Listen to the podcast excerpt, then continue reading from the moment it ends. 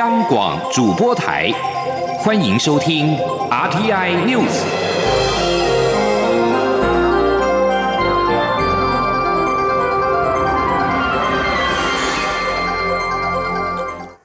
各位好，我是主播王玉伟，欢迎收听这节央广主播台提供给您的 RTI News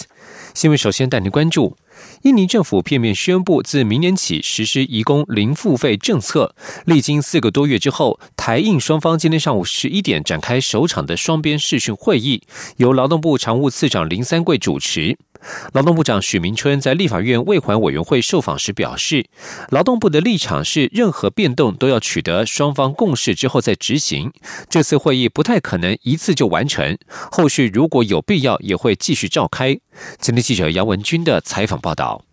印尼政府片面要求我国雇主明年雇佣印尼劳工时，将负担往来机票、护照、签证等十一项费用，引发雇主团体反弹。历经四个多月的公文往返，劳动部部长许明春二十三号指出，台印双方上午十一点将展开首场双边视讯会议，将讨论台湾近期因为防疫需求冻结印尼移工以及印尼移工零付费政策等议题。许明春强调，劳动部的立场是根据过去台印双边会议的结论，任何变动都要取得双边共识后才能执行。他说：“依照一百零六年双边的会议结论，是任何政策哈或任何规定的改变更，都其实要经过双方协商讨论有共识以后才能好来实行啊哈，所以我们是。”不能接受说他完全没有经过双方的取得共识，加前面来来。部长，我我担心的是什么？许明春提及，尽管这次会议不太可能一次就完成，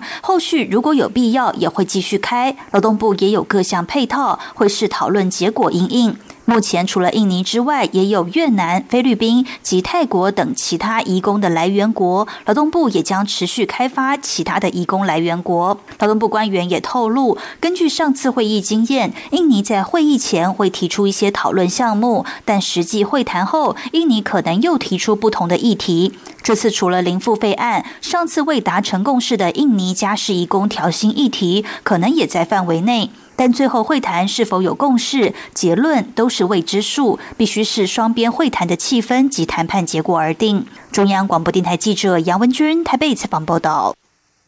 继续关注疫情，中央流行疫情指挥中心宣布，台湾今天新增六例俗称武汉肺炎的二零一九冠状病毒疾病 （COVID-19） 确诊，均为境外移入。指挥中心下午记者会将会说明。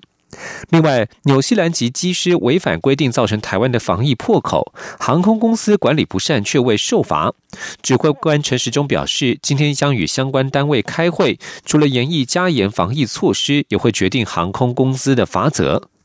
指挥中心预计朝两个方向演绎，包括要求航班人员在进入社区之前必须先裁剪，以及延长检疫时间，不再是只有三天或五天。预计在下午记者会会宣布结论。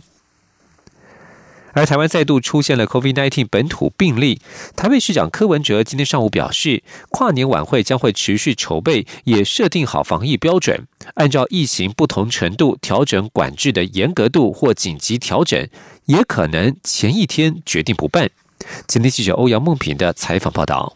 相隔两百五十三天后，台湾再度出现 COVID-19 本土病例，台北市跨年晚会是否照常举办受到关注。台北市长柯文哲二十三号上午出席亚洲台湾商会联合总会里监事联席会议，在致辞时，先以之前有团员染疫的俄罗斯芭蕾舞蹈团为例，表示他当时主张取消演出，虽然会损失好几千万，但他认为现在正值年末，各餐厅都在吃尾牙。防线一旦被突破，第一个要关掉的就是餐厅，大家不能再围着吃饭，这样算起来损失会更大。至于今年的跨年晚会是否照常举办，柯文哲表示，目前还是按照要举办的方向准备，会视情况决定管制的严格度，但也有可能前一天宣布不办。他说：“跨年晚会要不要办？答案是按照要办的去准备，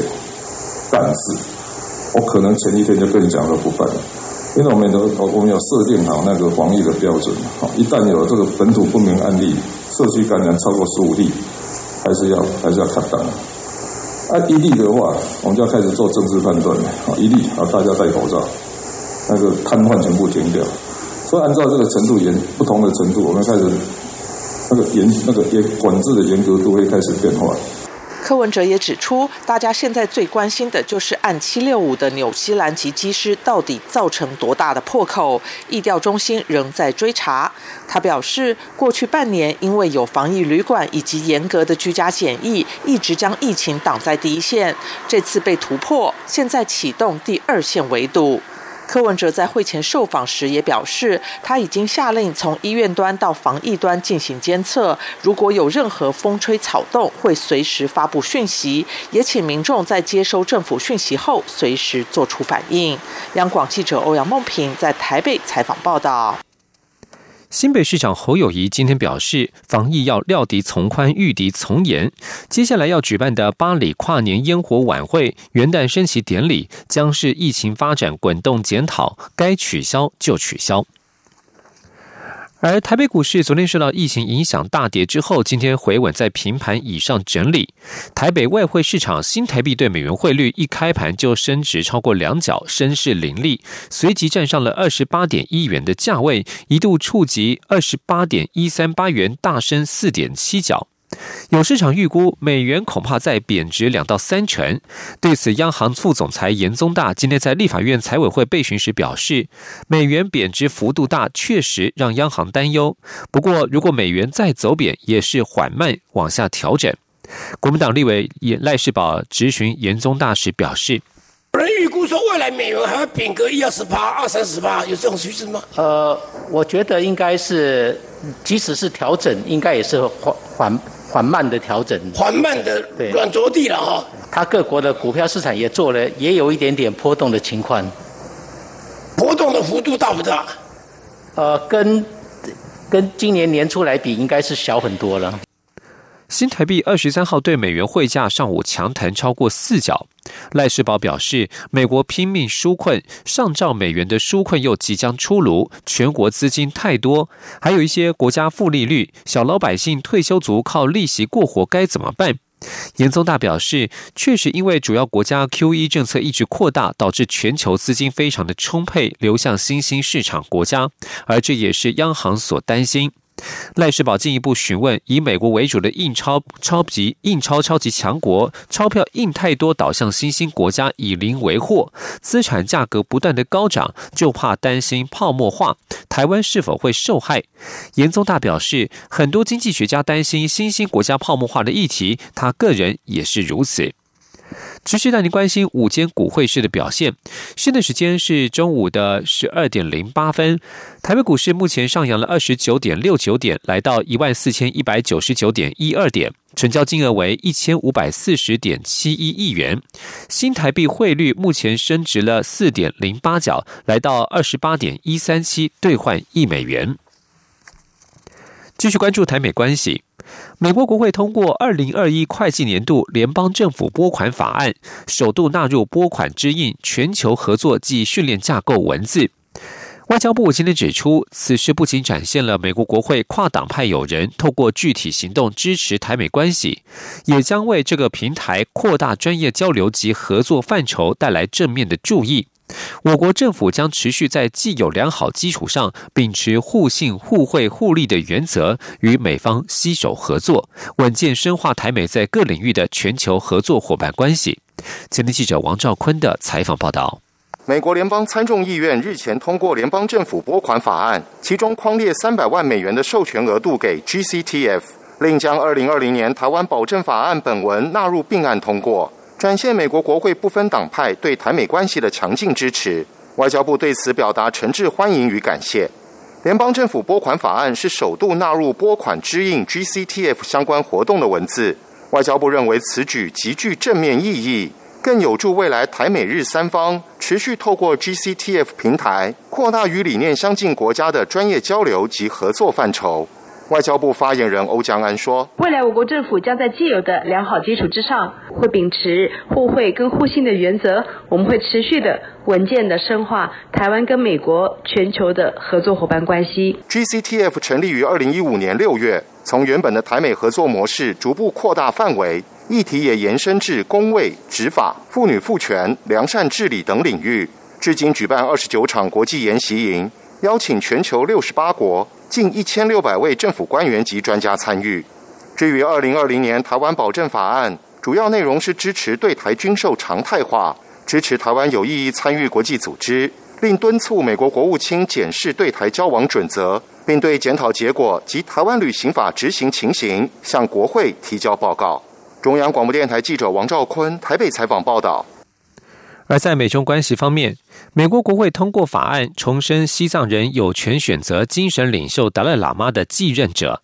西藏流亡政府领袖二十二号对此表示欢迎，而中国则指控美方干预内政。西藏流亡政府行政首长洛桑桑盖表示，这是为西藏自由奋斗的一场胜利。这项立法提议让中国政府和达赖喇嘛进行对话，要求在西藏主要城市拉萨设立美国领事馆。西藏人民拥有选择达赖喇嘛的继任者。一旦中国干预达赖喇嘛继任者的辨识或转世程序，将被视为违反西藏人民的宗教自由。美国国会最新展现的支持，恐怕将升高两国原已紧张的关系。中方指控美国干预中国内政，并警告美国不要将这项法案签署为法律。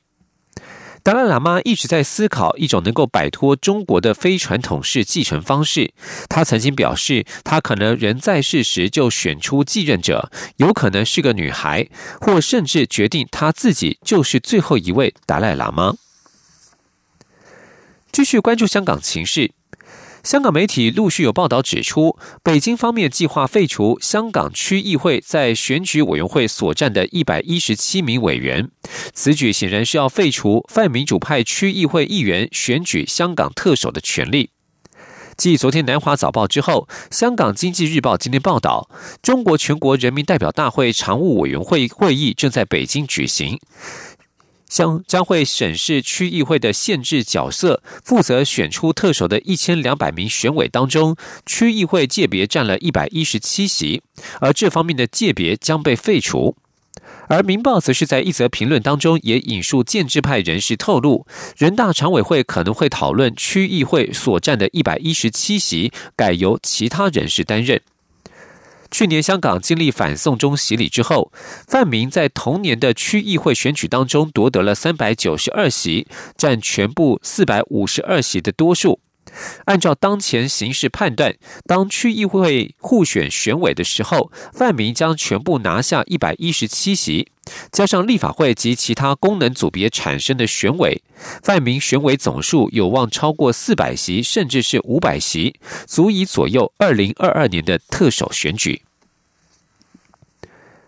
美国总统川普二十二号拒绝签署两党同意的九千亿美元纾困方案，说这项方案是个耻辱，并要求国会应该对美国民众的补助提高至少三倍。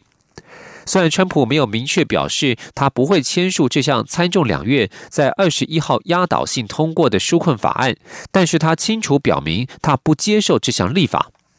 川普在推特发布的影片当中表示：“我要求国会修改这项法案，并将低的可笑的六百美元补助增加到两千美元，或是一对夫妻四千美元。”他并且要求国会取消法案当中浪费且不必要的项目。任何延后批准纾困法案的事件都可能造成严重的后果，这将让美国上百万劳工有好几天的时间面临失业给付到期，而且无法得到新一轮的补助。中小企业也将无法获得政府的补助，而这项法案也包括了租金补助，避免家庭遭到房东驱逐。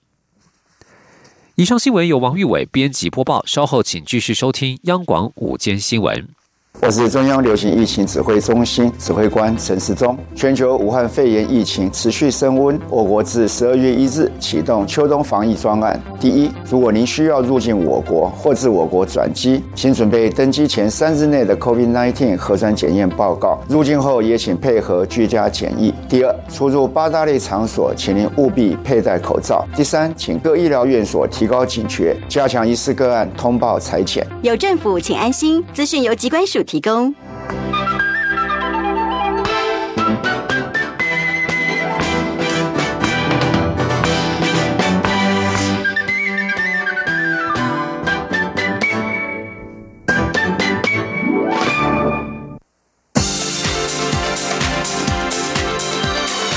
这里是中央广播电台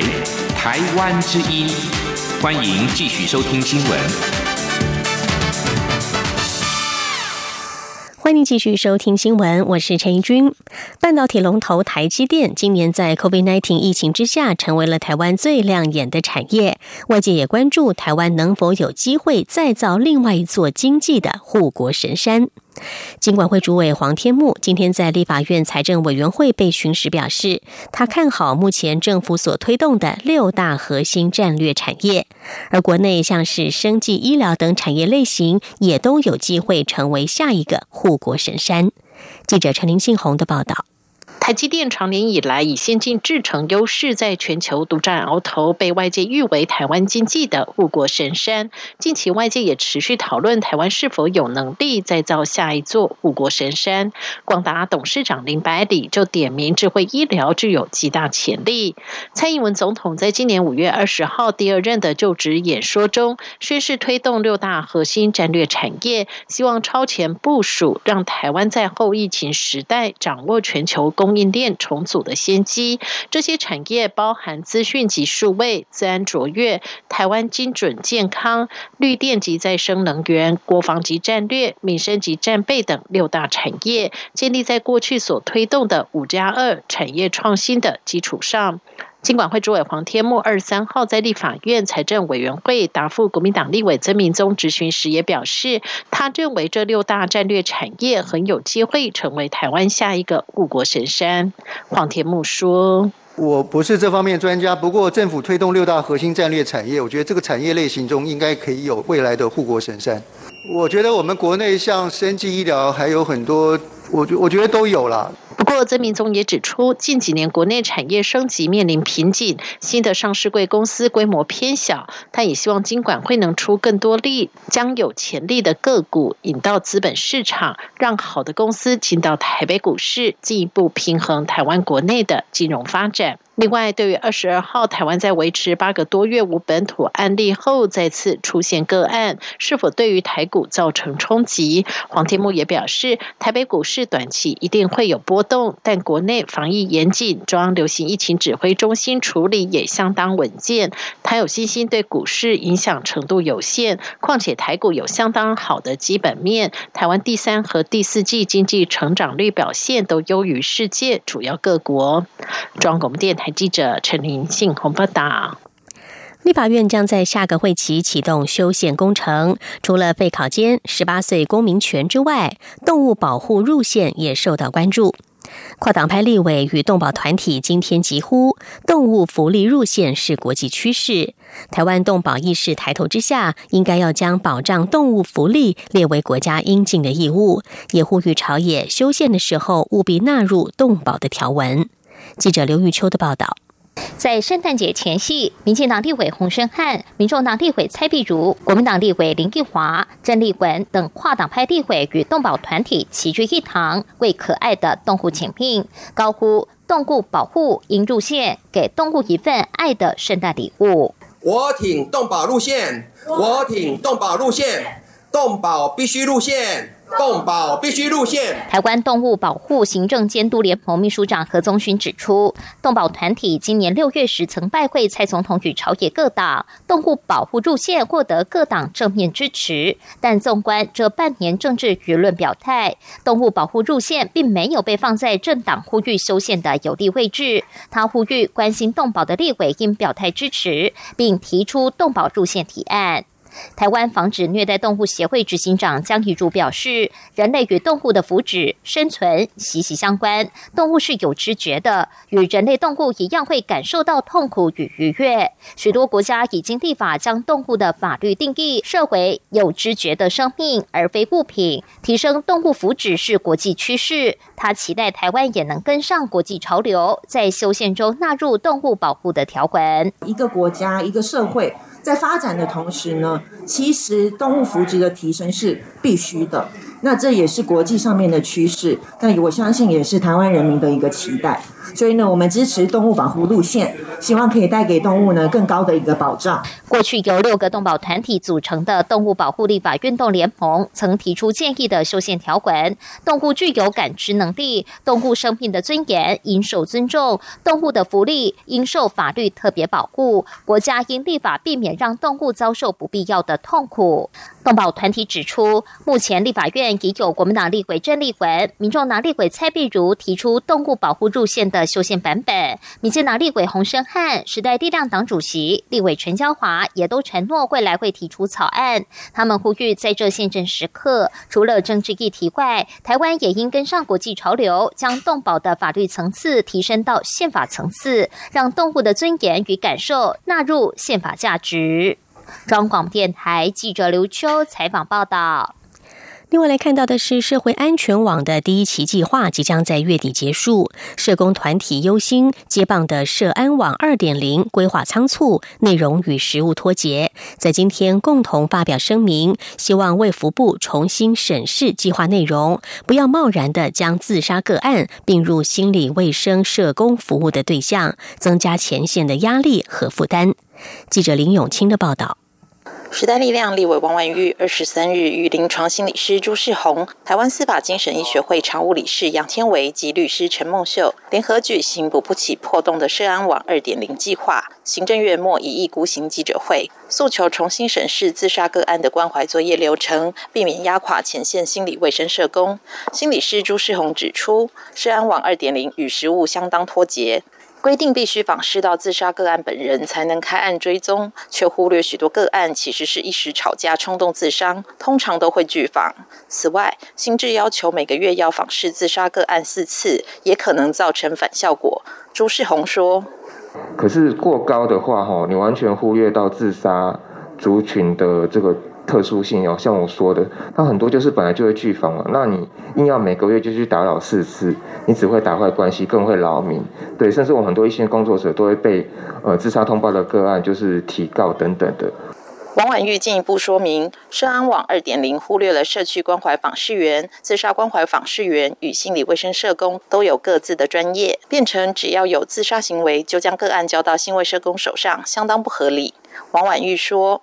其实案量非常高的情况下，如果说一一昧的要求他们房事要够密集，其实是不不 OK 的。那包括说，其实现在现在的他们的做法，其实就有社官员和自官员都一起来做协力，但在二点零部分会把合并自杀的案件都一并的放到行为社工的身上。王婉玉指出，目前社工团体与行政院没有沟通管道，因此才会透过记者会发声。希望卫福部在社安网二点零上路之前，务必重新审视内容。朱世安也呼吁政府应该让社工的访视频率保持弹性与合理性，才能兼顾服务品质，真正发挥社安网的功能。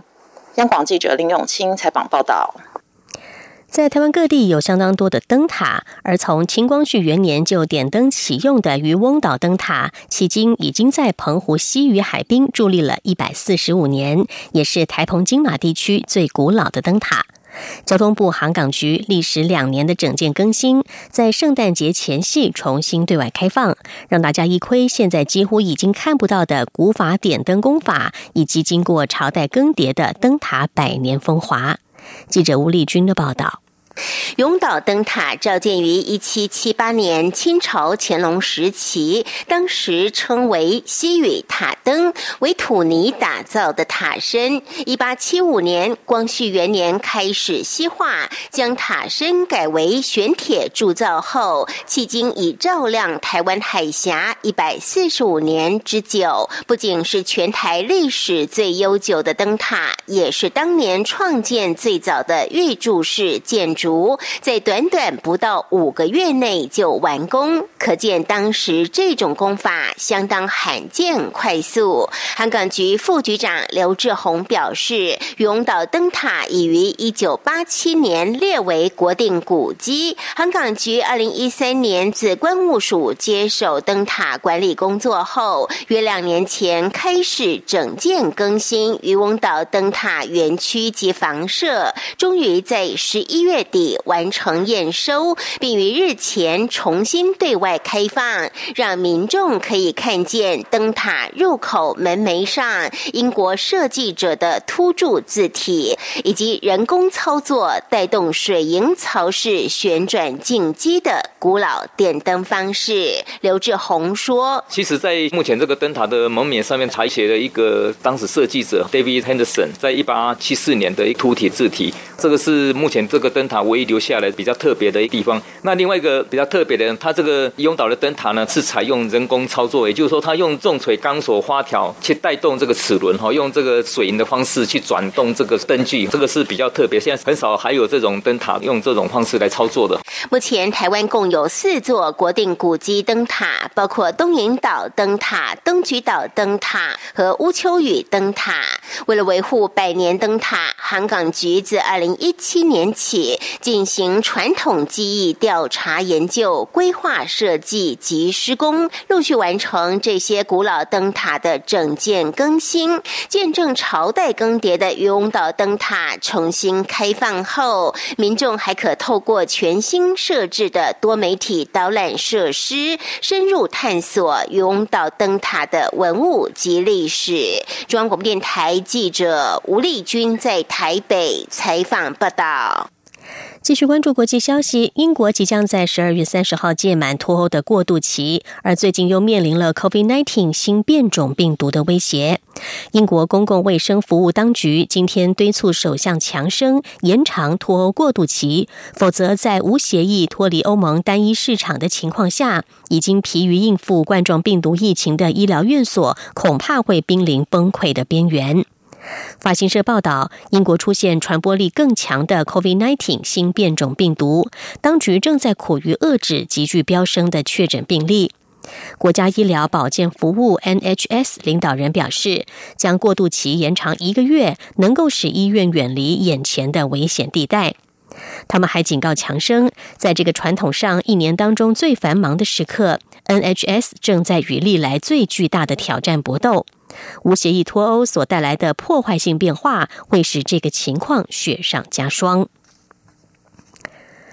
在以色列的执政联盟分裂之下，国会并没有能够在二十二号午夜的最后期限通过预算，而以色列国会在今天必须解散，也要在明年三月提前举行大选。这是以色列两年来的第四度大选，并且重燃这个国家前所未见的政治危机。由以色列总理尼坦雅胡的保守派联合党和他的前竞争对手国防部长甘茨所领导的中间派蓝白联盟所组成的联合政府，因为彼此恶言相向、互不信任，数周以来已经濒临崩溃边缘。他们两人曾在二零一九年的四月和九月，以及今年三月的三场大选当中对峙。但是，不论是联合党或是蓝白联盟，都没有办法取得一百二十席国会当中的多数，也使得稳定的联合政府一直难产。因此，在四月间，他们同意组成一个所谓的团结政府。不过，由于这个政府互信相当薄弱，未能在二十二号午夜的最后期限通过二零二零年预算案，因此国会依法被迫自动解散。国会解散也使得以色列最快渴望在明年三月二十三号举行大选。目前的情势对尼坦雅胡来说有些不利，他因为疫情处理不当引发了众怒，而且以色列还首度对总理起诉的贪腐官司也正在进行当中。美国总统当选人拜登在二十二号表示，对美国联邦机构发动大规模的网络攻击的一方一定会承担后果。他同时抨击现任总统川普刻意淡化这场网络攻击的威胁性。有骇客利用资讯科技公司 SolarWinds 为客户提供软体更新时候，渗透到了客户端。根据路透社和法新社报道，这起在上周发现的骇客攻击至少渗透了五六个联邦政府机构。据传，国务院、商务部、能源部及国土安全部都遭到波及。美国官员表示，这是美国多年来遭逢最为严重的一起电脑安全缺口事件。拜登今天在耶诞节前夕对美国人民发表谈话的时候说：“不能够让这件事悬而未决。”他说要清楚公开的说明发动攻击的人是谁，并采取有意义的手段向他们就责。拜登警告他，一月二十号一宣誓就任，就会立刻采取报复行动。以上 T N News 由陈英军编辑播报，谢谢收听，这里是中央广播电台台湾之音。